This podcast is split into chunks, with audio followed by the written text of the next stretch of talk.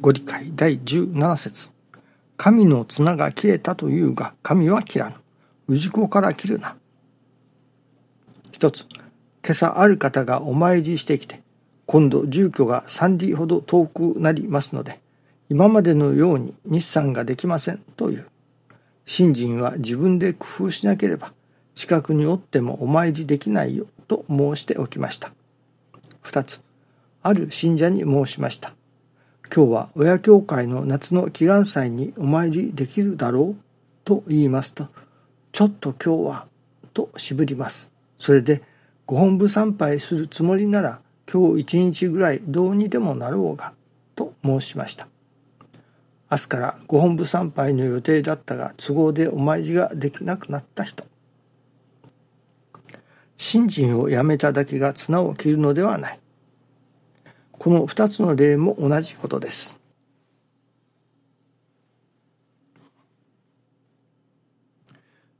神は切らぬ。氏子から切るなと。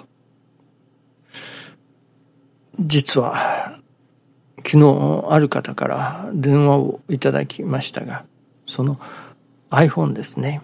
iPhone を充電しようとするけれども、ケーブルがうまく差し込めなくて、その充電ができない。ということでした。どうしたらいいだろうかというのですけれども。まあ私もよくわかりません。現物がそこにあるなら、目で見て確かめて、それこそ中の充電の差し込み口ですか、を掃除したり、いろいろ見ることができるのですけれども電話口ではなかなか確かめることができません。せいぜい爪楊枝か何かで掃除をしてみてくださいとかそれくらいしか言えませんでしたけれどもそれで今朝の新中記念の時に一体これはどういうことだろうかと何が神様の願いなのか。神様は何を別れとおっしゃっておるのだろうかと。その時に思わせられましたのがやはり充電ができない。これは接点が合わないわけですね。神様と私どもとの接点。そこがうまく合わないから。まあいろいろなその原因はあるでしょう。ケーブルの方が悪いのかもしれない。差し込みの穴が悪いのかもしれない。それは私には現物を見てませんから分かりませんけれどもとにかくその接点が神様との接点がうまく噛み合っていないということですね。そして今朝のご理解をいただき神からは切らぬ。氏子から切るなと。何かその神様との接点が切れている。それは神様が切られることは絶対ないと。氏子の何かの手違いで差し込み口が悪くなったのか。まあ何でしょうかね。中にゴミが詰まったのか。汚れているのか。分かりません。とにかくそれは神様は決して切られない。氏子の方に何かが問題があるとすれば神様との交流が切れている。神様からの電流が流れてこない。とすればそれは氏子の方に何かが問題がある。ということになりますね。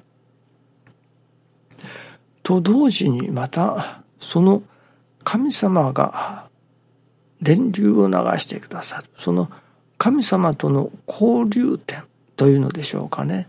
その接点になるものは一体何だろうか。神様とつながるものは何だろうかと。思わせていただきました時に。それは成り行きだと。成り行きが神様との接点だと。成り行きを大切にする。そこから神様からのまあ電流が流れてくるというのでしょうか。神様との交流が始まる。神様からいわゆる充電していただくことができる。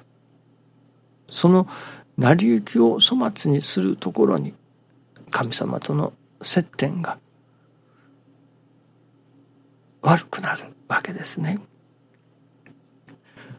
神様との交流神様から充電していただきたい。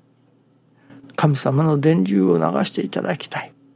と思うならばそれは成り行きを大切にせよと。